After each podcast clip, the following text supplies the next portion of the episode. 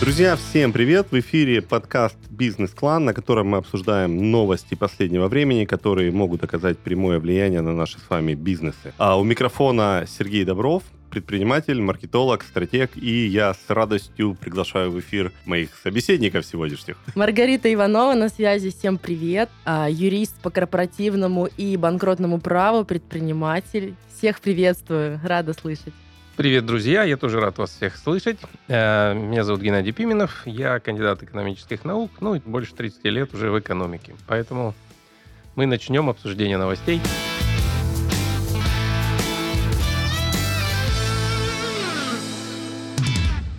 Давайте начнем обсуждать наши замечательные новости, как это повлияет на бизнес. Здорово. Поехали. Есть предложение, с какой начать? Ну, давайте начнем с айфонов. Ой, ну самое приятное. Вы знали, что 14 iPhone везут в Россию, но по параллельному импорту, друзья? Так, а новость где? А новость-то в том, что теперь айфоны будут неофициально продаваться, как мы к этому привыкли, а логистическими другими способами будут привозиться. То есть вопрос, их везут только по параллельному импорту или их везут и еще везут по параллельному импорту? Только по параллельному импорту. Я думаю, что... их везут, кому попало и как. Но министр промышленности и торговли Российской Федерации сказал, что они будут продаваться в России. Ага. Слушайте, а никому не кажется вот, что, ну, опять-таки, я не скажу сейчас за все товарные категории, да, но если это касается конкретно вот продукции Apple, то, мне кажется, параллельный импорт существовал, начиная с первого айфона. И, в принципе, никогда не прекращался. Ну, то есть вот э, в чем новость-то? Новость в чем? А новость в том, что официальных поставок у нас уже не будет, потому что Apple с рынка ушел. Соответственно, спрос-то остался, желающих получить заветный 14 телефончик очень много. Соответственно, его надо привести. Почему эту новость, опять же, с точки зрения влияния на бизнес, анонсирует министр промышленности и торговли Российской Федерации? Вот это хороший вопрос. Как ты считаешь? А, ну, с точки зрения влияния на бизнес, видимо, кто-то является бенефициаром каких-то поступлений, а в том числе и в бюджет, раз государство каким-то образом на это откликнулось новостью от себя, именно как от э, Российское агентство новостей, там, Росбизнес консалтинг и прочие площадки государственные, они все это продекларировали. Э, я вот на самом деле с точки зрения бизнеса думаю, что, наверное, какие-то площадки торговые, прогосударственные, будут продавать это все, именно их будут рекламировать. А вообще я недавно э, мониторил, не буду говорить, какие телефоны, но есть 4 или 5 букв в названии модели в конце у всех, которые, как сказать, родину происхождения этого аппарата. Mm, ну, привязку. Есть, да, для какого региона они э, поставлялись? Для Эмиратов, для российского рынка или там для других стран, для той же Америки. А, и вот э, очень любопытно, опять же, перспективы, насколько времени а, это все будет у нас работать здесь, в России. То есть ведь э, Apple, я никогда не пользовался просто, но мне любопытно, ведь это же официальная поддержка и прочее, когда их заблокируют? Тут как с Windows произошло, и Microsoft. А когда сейчас вот я как сотрудник государственной структуры, у нас уже новые везде и браузеры, и офисы, которые российского производства. Так, подожди, подожди. Я как фанат вот этой самой техники хочу остановиться. Подожди. Я уверена, что Apple, я как настоящий оптимист, я не могу по-другому, как любитель всего яблочного, могу сказать с надеждой и с некоторой уверенностью, что поддержка все равно будет, потому что российский рынок очень большой. Все любят эту технику, соответственно, представляете, какой сегмент рынка отвалится, если Apple перестанет поддерживать все-все-все. Хотя, когда приходит очередное обновление, скажу честно, я немножко напрягаюсь. Думаю, а вдруг я его установлю, и что-то пойдет не так. Но я искренне верю в то, что такого не случится, потому что это невыгодно. Слушай, ну знаешь, как вы думаете? Вообще, как бы вот я думаю, что все, что сейчас происходит, бизнесу не выгодно. бизнесу точно не выгодно, да? Кому-то выгодно, но это совсем другая история. Слушай, а скажи у меня к тебе вот юридически, с юридической точки зрения, да? Давай. Параллельный импорт. Это вообще как бы что, как? И вот с точки зрения, опять-таки, бизнеса, ну и ввезен он параллельным импортом. Какая разница? Самое главное, во-первых, параллельный импорт – это возможность ввозить товар, минуя официального продавца. То есть, например, Apple с рынка ушел, соответственно, У продавца не спрашивают разрешения. да, просто закупают через какую-то страну, например, Китай или Индию, и оттуда ввозят. Но есть один большой косяк. Техника, возможно, лишается официального сервиса. Окей. И это, кстати, ложится дополнительно на бизнес, потому что если бизнес продает, он должен будет сам обеспечить сервис, ну, в случае полом, какого-то гарантийного ремонта. С другой Но сервиса официального С другой быть. стороны, может возрасти количество запросов в неофициальные сервисные компании. Ну, так есть я и говорю, Да, ну, ну, в то том есть числе. я да, тоже, да, я да. много лет пользуюсь этой техникой, я ни разу не сдавал в официальный сервис. То есть я всегда сдавал либо рядом с домом, либо куда друзья посоветуют. Ну, Но обычно в течение гарантийного срока, чаще всего, как К раз официалам. техника и не ломается. А, И через 2-3 года, когда гарантия заканчивается, она как раз-таки уже тут без разницы, под домом или у официалов, она все равно будет платная. Ты знаешь, я как-то с участвовал в одном, да, в одном проекте в табачной компании. Мы разрабатывали инновационную там одну конструкцию, да, и как раз обсуждали, что нам нужно было, говорили, срочно нужно взять кого-нибудь из автопроизводителей в, в наш отдел, чтобы они рассказали, как сделать товар именно такой, чтобы он сломался на вторую неделю после завершения Четко на гарантийного вторую, срока. не Да, на да, да, плюс-минус один день, да, Да, ни в коем да, да. случае. И И- как? И как? Ну, не э, нашли мы такого человека на рынке. Блин, а как так? Ну, вот не знаю, Ну как вот так. с точки зрения бизнеса, все-таки вот у меня одна мысль, что как бы по идее параллельный импорт должен быть а, не дороже, чем а, который был с официалами, но при этом та разница, которая, возможно, дешевле получается, если не официалов брать, но они все равно должны нести какую-то ответственность за счет гарантийного, опять же, ремонта, поэтому цена будет плюс-минус такая же, как у официала. А мне кажется, будет дороже именно по, По той факту я причине, уверен, что что дополнительные издержки транспортные, логистические, закупили в одной стране разный курс, сервис, э, то есть нанимать штат дополнительный. Но здесь нет, на самом деле же вопрос э, прохождения таможенной пошлины, опять же. То есть Помимо та же прочего. техника, вот эта ваша яблочная, она же там, допустим, продается в ряде арабских стран гораздо дешевле. И для этого рынка она просто идет дешевле. То есть эта же модель для России будет изначально, когда была, она была дороже. А там, условно, те же Эмираты, она была дешевле. Но с учетом того, что ее оттуда привезли, она все равно даже дешевле была. И тогда параллельный импорт был всегда. Но он шел параллельно Другое с дело, официальным. что там это не Росстандарт. Да, Единственный там- момент, он шел параллельно с официальным. да, а и теперь один от- отвалился. У меня есть а, подруга, которая, когда пошла покупать себе iPhone, когда она пришла покупать, у, у нее спросили, вам двухсимочный или односимочный iPhone? То есть я так полагаю, что двухсимочный это как раз-таки местная кулибинская тема, Не, не, это которая не была... кулибинская тема. Это на арабских рынках специалисты по айфонам подходят и говорят, а почему на айфоне сразу высвечивается Android? либо две операционные системы. То есть поэтому в любом случае явно этот телефон был неофициально, не от официалов точнее, ну потому что двухсимочных айфонов не бывает. Они все сделаны в Китае, а там припаяют и на 4 симки. Антенку сверху, да? Антен, там я, ясно, я хочу антенну. Слушайте, э, в общем, ладно. Тема бесконечная, Ну, Бесконечная такая тема. приятная. Сложная, непонятная. Есть что-нибудь сегодня попроще? Я Что-нибудь вот? чувствую, но- Есть. новость пахнет Сельское сельским хозяйство. хозяйством. да. Да, да, да, да, да, да, да, да, да, говорит, запахло курочками. Так вот, э, опять же, странная тема. Бизнес попросил запретить дачникам разводить кур и гусей. Опа. Оп. Ну, на самом деле, тема, конечно, вот свеженькая. А какого числа? 7 сентября. Еще она, не протухло. Да, была опубликована. Ну, что-то мне это очень сильно напоминает. Там двух-трехлетней давности, когда там это было связано и с птицей, и с свиным поголовьем. Свиньи, помню, Да, болели да, сильно. Да, да, да, да. На самом деле, п- п- Росптицесоюз, такая организация у нас есть, которая объединяет 250 организаций по разведению кур и гусей, предлагает внести поправки в закон, который разрешает владельцам садовых и огородных участков разводить птицу для личных. То есть они предлагают запретить, Да, разводить. запретить, потому что это связано с распространением болезней. Ну, типа, нет дополнительного ветеринарного контроля, непонятно какие корма. Но у меня другой вопрос. А эту, эту продукцию будут куда поставлять? Будут ли куда-то, точнее, ее Для, поставлять? только для своих нужд. Вот. А м, создается ощущение, что Росптицесоюз беспокоится, что эту птицу начнут поставлять в супермаркет. Но здесь статистика очень интересная. Такое мне нравится. ощущение. Россельхознадзор. В 2021 году было зарегистрировано целых 7 случаев птичьего гриппа на птицефабриках, а в личных хозяйствах целых 46 вспышек. Соответственно, да, Значит, запретить. запретить. Да. То есть, подождите, то есть не очень здоровая курица Вот из личного подсобного хозяйства допустим, моей соседки, Придет Должна на ферму. прийти своими Вот тут так и на написано, ферму. что среди производителей мяса они поясняют, что, оказывается, курица... Наблюдается миграция не очень здоровых бычков. Так вот, птицы больше контактируют больные с дикими особями. Именно в личных хозяйствах контактируют с дикими.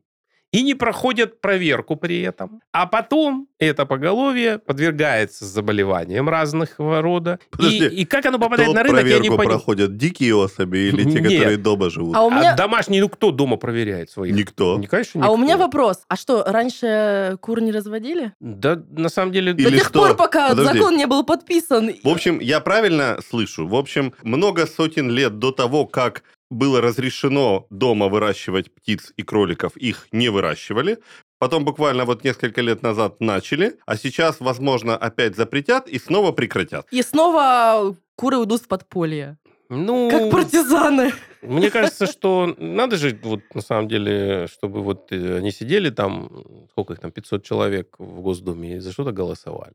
А знаете, что у меня и вот... темы должны быть разные. Не несешь про айфоны, а еще вон про сельское Про- хозяйство. А что бы нет? У меня Конечно. сразу возникает вопрос, когда принимают такие законы, э, то есть я понимаю законотворческий процесс и знаю, что вначале идет пояснительная записка к закону, идут обсуждения в профильных комитетах, идут обсуждения со заключениями уполномоченных различных структур. В том числе явно спрашивали Росптицесоюз и прочих ассоциаций любителей индейки и так далее.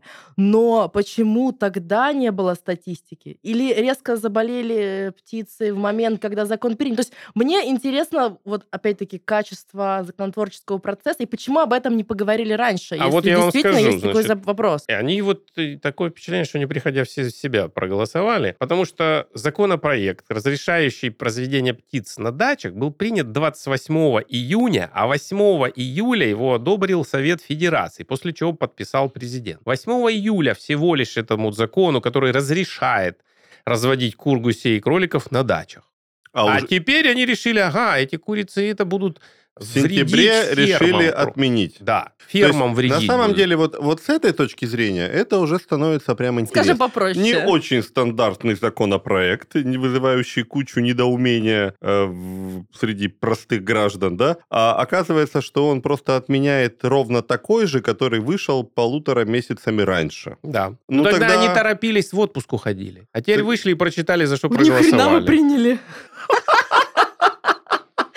Свежий, отдохнувший в сентябре такие посмотрели. Как, знаете, когда после вчерашней пьянки человек такой смотрит видео, вот это я вчера выдал. Но они же, в конце концов, писатели, а не читатели. Чего они будут читать то, что написали? Что-нибудь давай как-то отвлечемся от новостей, потому что я больше не вывожу. Мы сейчас еще про ВВП начнем перетирать, и там вообще я поплыву полностью. Спонсор этого сезона – CRM Мегаплан. Самая мощная из простых CRM. Уже 15 лет Мегаплан помогают предпринимателям, собственникам и руководителям повышать эффективность бизнеса и больше зарабатывать. Среди полезных функций для управления компанией – ведение задач и проектов, неограниченные видеозвонки, CRM для учета клиентов и контрагентов, а также удобное управление бизнес-процессами. Среди прочих плюшек мы особо выделяем возможность отслеживать работу команды, наличие единой базы клиентов, удобное общение в едином чате и настройку без помощи программиста. Сейчас Мегаплан предлагает помощь малому и среднему бизнесу, скидкой 50% на все облачные тарифы. Попробуйте бесплатно, ссылка в описании. Вместе с Мегапланом мы подготовили для вас самые интересные факты развития бизнеса. В каждом выпуске мы расскажем вам об одном из них. Сегодняшняя тема – коммуникации. Поехали! Вот сколько способов передачи информации вы знаете. Не тех современных, которые сейчас уже используются очень активно, а те, которые давно не используются. Кроме, конечно, голубиной почты и передачи посланий э, гонцами, использовались раньше и другие методы. Например, известное всем тирольское пение, или йодль, его так еще называют, использовался пастухами для того, чтобы докричаться до ближайшего пастуха, ну или до какой-то деревни. Э, Очень изобретательно, разумно, учитывая то, что в гористой местности звуки распространяются очень далеко. А еще есть гомерический свист. На самом деле это язык, который состоит из четырех согласных и двух гласных звуков. Это просто он внешне напоминает свист. А с его помощью можно передавать сообщения на очень далекие расстояния, целых до 5 километров. И с помощью этого гомерического свиста можно воспроизводить почти 4000 слов. Неплохо, да? А есть еще разные дымовые сигналы из Китая пришедшие. А в Америке и в Древней Греции тоже использовали, например, э, гонцов. Не зря марафон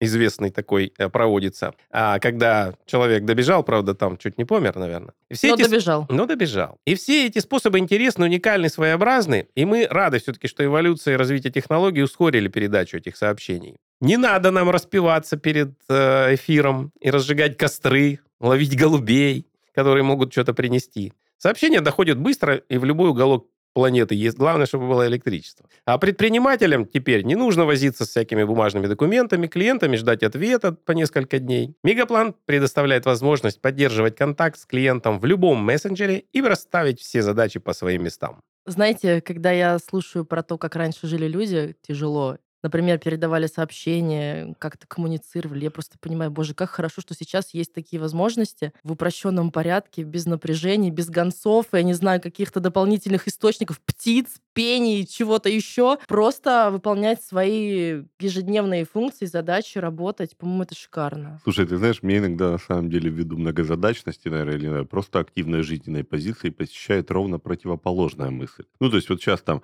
тебе что-то прислали на телефон, ты скачал, перегрузил, загрузил с онлайна, отформатировал, изменил данные, вложил сразу картиночку, опять куда-то перевыгрузил, отправил дальше, и это все за рулем. Ну, типа того, да? То есть Нарушаем. Аккуратно. на парковке. На светофоре.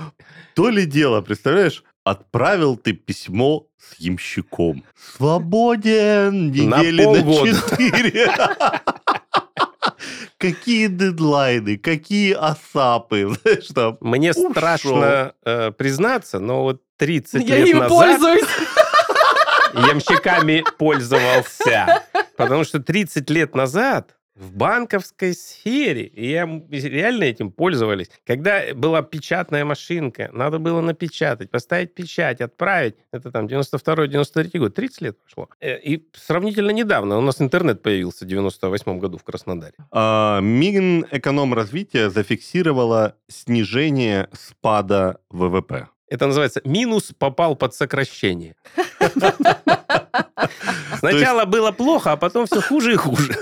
Хотя, хотя, обратите внимание. Нет, подожди. Подожди. Сокращение спада. Тут То есть вся сначала было хуже, а потом стало Еще немножко хуже. лучше, чем было плохо. Нет, Или тут что? вот вся, вся статья, вот это просто шедевр. Негативный эффект санкций на экономику был переоценен, и э, контроль над инфляцией поможет смягчить падение ВВП до 3% или даже ниже. Так вот, Минэкономразвития 31 августа отчиталось о замедлении снижения ВВП в июле по сравнению с июнем. Подожди, там же даже вроде в июле у нас даже выросло что-то к июлю. Да, да, да, да. Что-то И- выросло, Вот но не именно. ВВП. Что-то выросло, но они еще не поняли, что именно. Но В марте после введения жестких санкций, значит, был заложен спад ВВП на 10% на год. Но аналитики допускали снижение экономики на 23%, но спустя полгода прогнозы были скорректированы, и вот сейчас получилось, что спад ВВП составил меньше, чем 3. Мне нравится отчет Минэкономразвития. Где-то 2 с небольшим процентом. Ну, там 2,99, э, Это вот так примерно. я цитирую э, вице-премьера Ну, достоверный источник. Два с небольшим. То есть, да, точная цифра. В следующем году Россия есть шанс получить э, результат минус 0,6% падения, как я понимаю. Короче, вот ты как экономист, мне как маркетологу объясни. То есть ситуация начала стабилизироваться. Да. Это если коротко. Повод для оптимизма. Про оптимизм. Экономисты, я когда изучала вопрос, поняла, что экономисты говорят, э, умеренный оптимизм, умеренный оптимизм должен быть вот на таком уровне, что мы, эм, классная фраза, позитивные статистические данные, которые сейчас публикуются, не должны переводить к головокружению от успехов, говорит один из экспертов. Россия входит в затяжной кризис, и его факторы растянуты во времени, заключает он. То есть мы радуемся, но головокружение от успехов — это не та радость, которая должна быть сейчас. То есть хорошо, но плохо. В Вот экономике очень много так. цифр, а, и задача в том числе маркетологов, правильно представить эти цифры. Потому что можно сказать, что там, вот, например, замедлилось до 4,3% в годовом выражении после того, как было 4,9 в июне. Ну, много цифр, как бы не очень сложно. Вот я понял теперь вот по поводу оптимизма, сдержанного оптимизма, когда мэр нашего города давным-давно при открытии моста Тургеневского, он сделал такое заявление, говорит, с открытием этого моста количество мостов через реку Кубань увеличилось вдвое. Красиво ведь, а так еще один мост. Ну, некрасиво ведь, да? А так все, вот надо уметь представлять правильно цифры. Слушай, вот опять-таки к тебе вопрос как специалисту в экономике. Насколько вообще правильно на такой короткой перспективе смотреть на такие важные показатели, как снижение роста падения ВВП? Ну, как бы, там чуть-чуть подросло, чуть-чуть упало, чуть-чуть... Ну, то есть, э, это же, ну, вот маленькие колебания на большом графике, разве не нужно это смотреть там в рамках года, полутора лет или Ну, в данном случае это ведь всего лишь статистика. Статистику-то собирают э, ежедневную, ежемесячную, ежеквартальную. Она есть. И э, тут вопрос действительно э, всегда большинству показателей экономических есть смысл анализировать только данные на начало года. Ну, допустим, на 1 января там, Мгм. 2022 и так далее, других годов. Да, промежуточные значения всегда не очень э, показательные. Можно их анализировать и на 31 и на 22 хоть каждый день. Но вот тогда вот будут вот такие выводы. Слушай, ну ВВП это же история, она по году накопительная, да, то есть там смотреть, и, понимаю, 1 января к 1 января, я сейчас, может, глупость скажу, да, ну то есть там в сезональность не попадешь, да, там нет такого, как в сборе яблок. Летом ВВП лучше, зимой хуже. А, кстати, Нет, правда, ну, есть можно и так анализировать. Кстати, есть вообще сезонность? Вот летом мы продаем, например, меньше, потому что все в отпусках, а зимой, например, больше. Или осенью. Нет, у нас страна очень большая, поэтому у нас есть Якутия, где лето целых две недели. Есть Поэтому... успевают люди отдохнуть. Ну да, не успевают пот вытереть, как сразу мороз.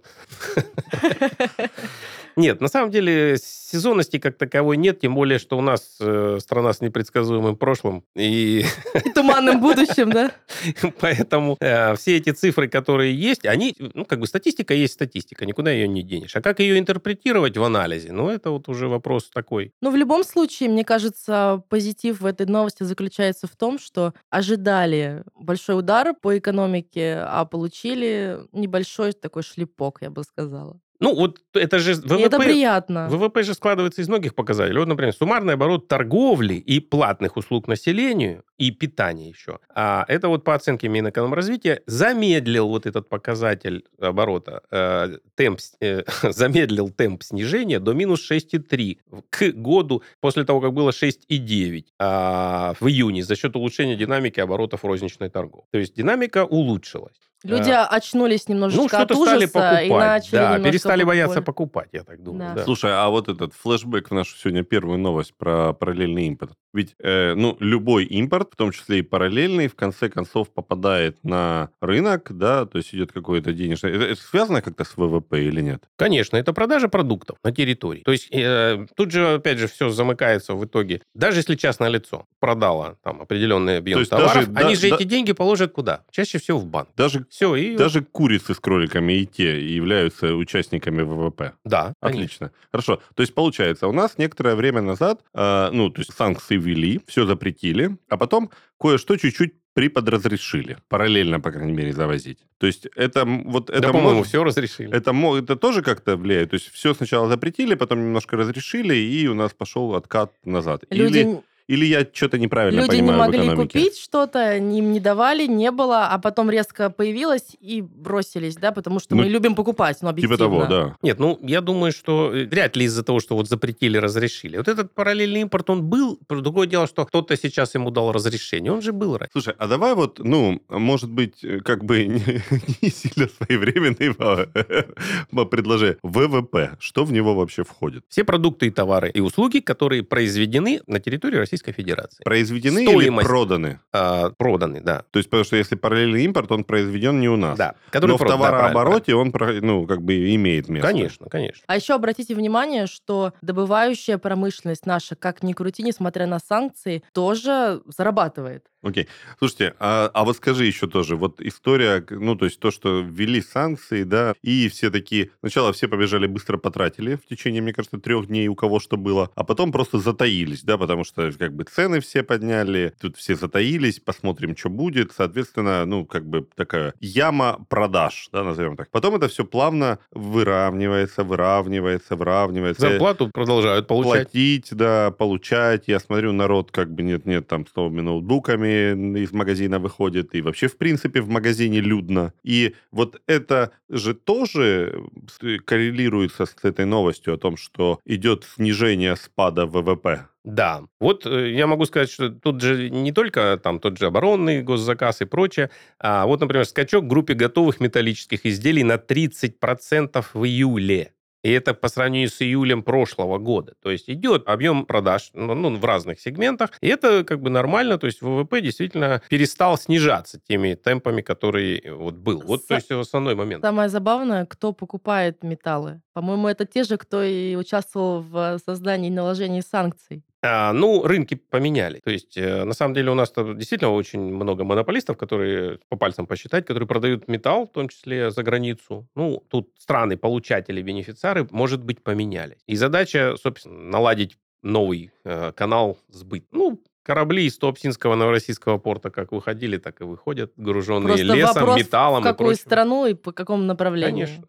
А может быть, в те же направления. Может быть, ну, суть не в этом. Главное, что продажи идут, и Эти наша все экономика живее всех живых. Бенефициары этих бизнесов все в списке санкционных, в списках, поэтому вряд ли страны, которые наложили эти санкции, продолжаются поставки. Но Европа все равно покупает сырье из нашей страны. А, Я уверен, Им деваться некуда. я уверен, что вот сейчас происходит э, такой же параллельный импорт в обратную сторону э, у Да, них. да, да. То есть они покупают, а, Европа покупает у нас эти товары, но через наших партнерские страны, которые также нам обеспечивают импорт от них. А партнеры- Посредник, страны-посредник. А партнерские страны сидят и такие. «Ну, Конечно, они Кл- забирают классно, свою классно, комиссионную. замечательно. Да. Но у нас на самом деле и до этого всего э, благополучно соседние страны, которые не очень известны производством хороших компьютеров там, или хорошего бензина, они продолжают нам э, экспортировать, а мы импортировать бензин, комплектующие, компьютеры и прочее из стран, которые, мягко скажем, не, не- не- неизвестны производством этих изделий. Где не они их Не взяли? имеют выхода к морю, но шикарно разводят креветок, да? Да, да, да, на картофельных полях. Ну, возможно, они открыли новые технологии. Что Как? же, будем Выраб- в этом верить? А это вот тот самый замечательный термин, называется импортозамещение. Если мы можем его заместить, этот импорт, Будем замещать. будем замещать.